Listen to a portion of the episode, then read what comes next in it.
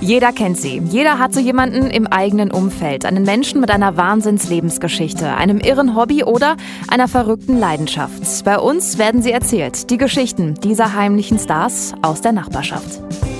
Herr Alsters, äh, 73 Jahre sind Sie mittlerweile und anstatt äh, zu Hause auf der Couch zu sitzen, reisen Sie weiter in die ganze Welt. Sagen da Freunde auch manchmal, der Alsters, der ist bekloppt? Bisher eigentlich noch nicht. Sogar meine Frau ist äh, in der Regel damit einverstanden, wenn ich sage, ich muss mal wieder eine Reise machen. Meine Kinder sagen dann immer, Papa, muss das sein, dass du nach Haiti zum Beispiel gehst? Da ist es doch so unsicher. Da ist Mord und Totschlag. Da haben sie auch nicht ganz Unrecht, aber man kann sowieso nicht vor allem, allem weglaufen. Und passieren kann einem hier auch was. Was war die spektakulärste Reise, die Sie je gemacht haben? Ja, das spektakulärste für mich war eigentlich die erste große Weltreise, die wir gemacht haben. Die hat uns geführt äh, von hier, von Paderborn über Frankfurt nach Singapur und dann äh, von Singapur nach Bali, nach Australien, äh, den Norden Australiens bis Darwin. Und da haben wir uns ein Auto gemietet, ein großes, wir mussten mit fünf Personen ein großes Wohnmobil mieten und sind dann in die Mitte Australiens bis zum Ayers Rock gefahren. Und und dann durch den Kakadu Nationalpark und mussten unser Auto dann wieder abgeben in Alice Springs und sind mit dem Flugzeug nach Cairns. Und da habe ich auch zum ersten Mal richtig Urwald erlebt, im Norden Australiens, mit, mit Schlangen, mit, mit, mit giftigen Spinnen und, und alles, was dazu gehört. Und dann sind wir die ganze Ostküste runtergefahren, Australien bis Sydney und Melbourne. Und anschließend haben wir diesen großen Zug, der quer durch, durch Australien fährt, von Sydney nach Perth. Da sind wir dann zwei Tage äh, im Zug gebummelt. Der fuhr nicht schnell, der, man konnte auch auf viele Kilometer, auf zig Kilometer konnte man sehen, was entgegenkommt. Das war also drei Monate Australien. Dann haben wir äh, fünf Monate in Neuseeland gelebt. Da haben wir dann, ersten Monat haben wir, äh, sind wir rumgereist im Norden und dann haben wir in Christchurch ganz schnell eine Wohnung gefunden. Dann sind wir fünf Monate in Christchurch geblieben. Unsere Kinder sind da zur Schule gegangen. Die beiden Älteren haben Praktika gemacht. Ja, und meine Frau und ich haben uns auch ein bisschen für, für das Berufsleben interessiert. Ich als äh, Handwerker für Heizung, Lüftung, Sanitär habe in einer großen Lüftungsfirma mal mitgearbeitet. Und meine Frau als Lehrerin hat Schulen besucht und so hatten wir gute Kontakte. Und die Leute meinten alle, wir wollten da bleiben. Also wenn eine deutsche Familie für so lange kommt und hier lebt und guckt, die wollen in äh, Neuseeland bleiben. Nein, haben gesagt, wir sind auf Weltreise, wir fliegen dann und dann wieder weiter und dann sind wir von da aus weiter zu den Cook Islands geflogen. Sehr interessante Angelegenheit. Das sind ja so kleine Inselchen mitten im Pazifik. Da sind wir dann drei Wochen geblieben und von da aus über Los Angeles bis zum Grand Canyon und dann von Los Angeles wieder weiter nach Vancouver. Dann sind wir wieder zurückgeflogen nach Deutschland. Ganz besonders an der Reise war, dass unser jüngster Sohn nach äh, Neuseeland die Nase voll hat. Er sagte, ich will nicht mehr, ich reise nicht mehr mit, ich will nach Hause. Da haben wir den ganz alleine in äh, Auckland ins Flugzeug gesetzt und dann ist der über Los Angeles und Frankfurt und zurück nach Paderborn ganz alleine als äh, 15-Jähriger ganz alleine gereist. Bis wir dann von meinem Schwager, der hier in Paderborn wohnt, hörten, so der ist gut angekommen, war alles gut gelaufen. Wie kam es denn überhaupt damals zu der Idee, eine Weltreise zu machen? Wollten Sie einfach ferne Länder sehen oder hatten Sie die Nase Nase voll von Paderborn oder war es Ihre Frau, die gesagt hat, äh, ich bleibe nur mit dir zusammen, wenn wir nochmal eine Weltreise machen? Also die erste Weltreise hatte meine Frau eigentlich initiiert. Sie äh, war Englisch- und Mathematiklehrerin zu der Zeit noch und hat gesagt, ich möchte mal in ein Land reisen, was weit ab von allen äh, Ländern ist, wo sehr gutes Englisch gesprochen wird, wo man erwarten kann, dass da noch reines Englisch gesprochen wird. Und dann hat sie gesagt, wir machen das und hatten, ich habe gesagt, okay, können wir machen. Da hat sie ein Sabbatjahr angespart und ein halbes Jahr vorher haben wir uns dann mal zusammengesetzt und habe ich gesagt, meinst du nicht, dass wir da eine Weltreise daraus machen sollten? Ist doch zu schade. 40.000 Kilometer, um den Globus zu fliegen und dann nur, um nach Neuseeland hinzufliegen, wieder zurück. Und da haben wir dann, da ist dann der Gedanke raus entstanden, da eine Weltreise draus zu machen. Gab es denn da auch schon Momente, wo Sie gedacht haben, ich bleib hier, ich äh, fliege gar nicht zurück nach Deutschland? Nee, eigentlich nicht. Wenn man äh, so die Länder mal äh, betrachtet und äh, nach der zweiten Weltreise, was wir alles so gesehen haben, haben, Deutschland ist immer noch für mich eigentlich die beste Basis zum Leben. Und äh, wir haben in Deutschland alles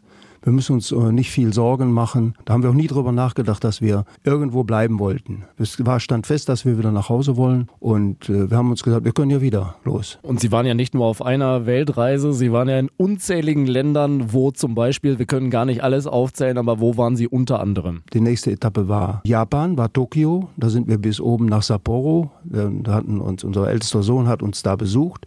Und sagte, wisst ihr was, ich organisiere uns dreien ein Bahnticket und sind dann mit dem Shinkansen einmal ganz nach Norden, nach Sapporo gereist und sind dann zurück bis Hiroshima und haben auch dann mal den Mut aufgebracht und haben uns in einen kleinen Zug gesetzt und sind mal an die Nordwestküste Japans gereist, wo kein Mensch mehr Deutsch konnte und kein Mensch Englisch sprach. Da musste man also, also mit zeigen und, und wie ist es denn? Und da haben wir auch zum ersten Mal ein Onsen-Bad kennengelernt. Man liest das ja schon mal, ein Onsen und ein Ryokan haben wir auch in, in Tokio im Ryokan gewohnt oder auch auf unserer Reise in Japan mehrmals. Und das war einfach ganz spannend, das mal zu erleben. Kurze Erklärung vielleicht, was ist ein Onsenbad und was ist ein Ryokan? Ein Ryokan ist ein traditionelles japanisches Hotel oder Gästehaus. Da hat man keine Betten, da werden nur in dem Zimmer werden Matten ausgerollt und man lebt da in, in so einer größeren Gemeinschaft. Alle haben ihre einzelnen Räume, aber eine gemeinsame Küche oder einen gemeinsamen Frühstücksraum. Aber sehr interessant ist dann, dass man so auf Bastmatten und Matten schläft.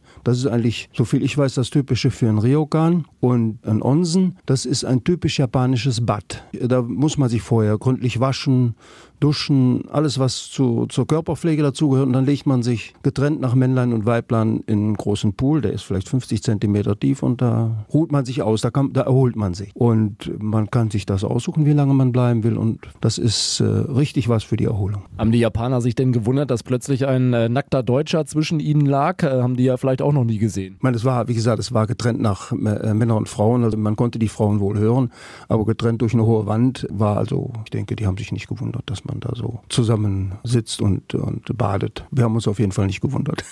Und Sie waren ja durchaus auch noch in Europa unterwegs. Äh, gibt es da überhaupt noch Länder, in denen Sie noch nicht waren? Hm.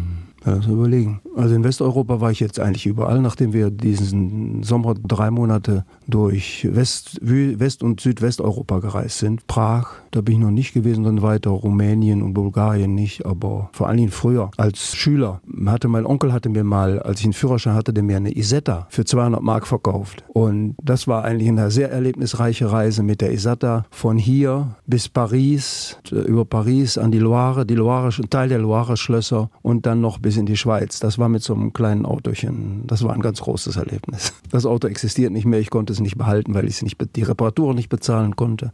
Habe ich es irgendwann mal abgestellt und gesagt, so, das war's. Was fasziniert Sie denn eigentlich so am Reisen, äh, dass Sie immer wieder los müssen? Einmal die Bewegung. Unterwegs sein finde ich super. Land und Leute kennenlernen und nicht irgendwo nur in einem Hotel sitzen oder am, am, am Strand. Ich gehe eigentlich nie äh, für länger als mal einen Tag irgendwo an den Strand. Ich will reisen und Tiere kennenlernen Landschaften kennenlernen. Und Sie reisen ja nicht nur, weil Sie neue Länder kennenlernen wollen, sondern äh, natürlich auch, weil Sie da zum Teil arbeiten. Sie hatten das eben kurz angesprochen über den SES. E was ist das überhaupt und was machen Sie für diese Organisation? Der SES e rekrutiert junggebliebene Senioren, Fachleute, die noch reisen können, die noch reisen wollen, die in der Lage sind, anderen was beizubringen und an anderen Menschen, jungen, vor allen Dingen jungen Menschen was beizubringen. Ich bin seit Jahren da gelistet und immer wenn die jemanden suchen, der für ein bestimmtes Fach, zum Beispiel Photovoltaik oder Sonnenwärme, dann wird gefragt, äh, willst du das machen? Hilfe zur Selbsthilfe, das ist das Entscheidende. Wo hat Ihnen die Arbeit denn am allermeisten Spaß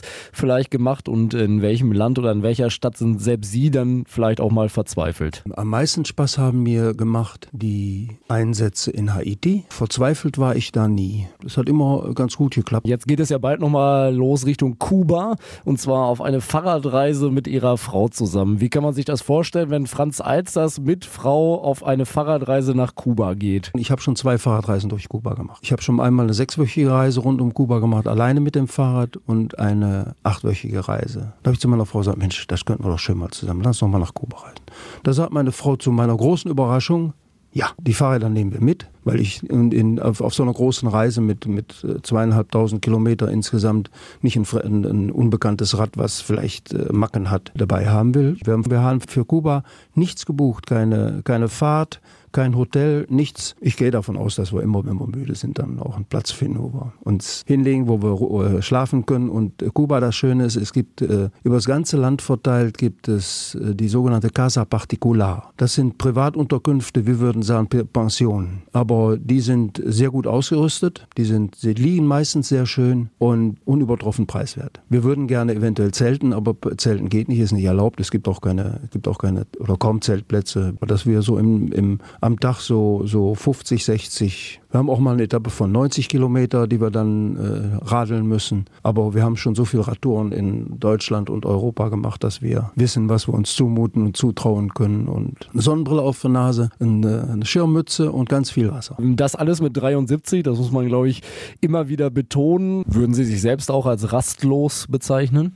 Ja, so ein bisschen schon, ja. Ja, ja, ja. Ja. Was hat sich denn auf den Reisen verändert vielleicht? Haben Sie früher auf den Reisen eher Bier und Rotwein getrunken und heute eher Wasser und früher haben sie eher gesagt, naja, so einen kleinen Joint, den können wir mal probieren und heute sagen sie, ich lasse die Finger davon, das vertrage ich nicht mehr äh, oder hat sich im Grunde genommen gar nichts verändert? Äh, wenn Sie jetzt nicht weiter fragen, warum, aber ich habe seit 25 Jahren keinen Tropfen Alkohol getrunken. Darum äh, ist das für mich keine Frage, Joint sowieso nicht. Geraucht habe ich schon seit, seit seitdem ich in Paderborn, seit 38, 40 Jahren auch nicht mehr. Meine Frau freut sich schon, oh, ich bin, ich freue mich mal irgendwann rumzutrinken, ich trinke auch gerne mal, trinke ja ein Gläschen Wein und äh, aber wie gesagt, für mich ist das gar kein Thema. Ich freue mich auf all die anderen Dinge, die schöne, die schöne Musik, die vielfach wunderschöne Live-Musik, die in Kuba noch üblich ist. Sie kriegen alles zu essen, alle Früchte dieser Welt, wunderschönen Kaffee. Wie lange soll es denn noch so weitergehen oder wie lange kann es noch? Was glauben Sie so weitergehen? Äh, Sie wirken total fit mit 73, aber irgendwann sagt vielleicht auch Ihr Körper mal, Franz,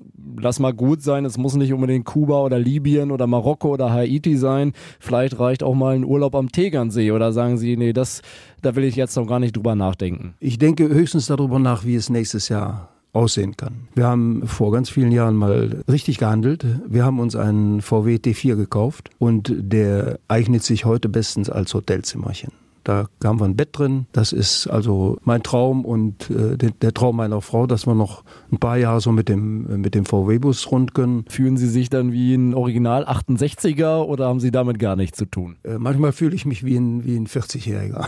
Wir haben keine, keine Toilette an Bord, wir haben keine Küche an Bord, wir haben keine Dusche an Bord, wir haben eine Flasche Wasser an Bord. Da sieht man mal, wenn man so ein, so ein Auto fährt, mit wie wenig man auskommt. Was wäre denn nochmal so ein Traum? Gibt es da irgendetwas, wo Sie sagen, sagen, da will ich unbedingt noch mal hin oder da war ich auch noch nie, da will ich äh, noch hin oder haben Sie im Grunde genommen all Ihre Träume schon erfüllt äh, hinsichtlich Reisen? Ich würde vielleicht noch mal gerne nach äh, Südamerika reisen, aber da spielt meine Frau konsequent nicht mit. Man hört zu viel Negatives über Südamerika. Das ist uns irgendwie zu unsicher. Da ist natürlich auch die, die Frage, wo will man hin? Mich würde es schon interessieren, mal äh, Mittelamerika, Lateinamerika und dann Südamerika äh, lang zu reisen noch mal, aber irgendwo muss man dann auch sagen, nee, wenn ich vielleicht 20 Jahre jünger wäre und nochmal sowas machen wollte.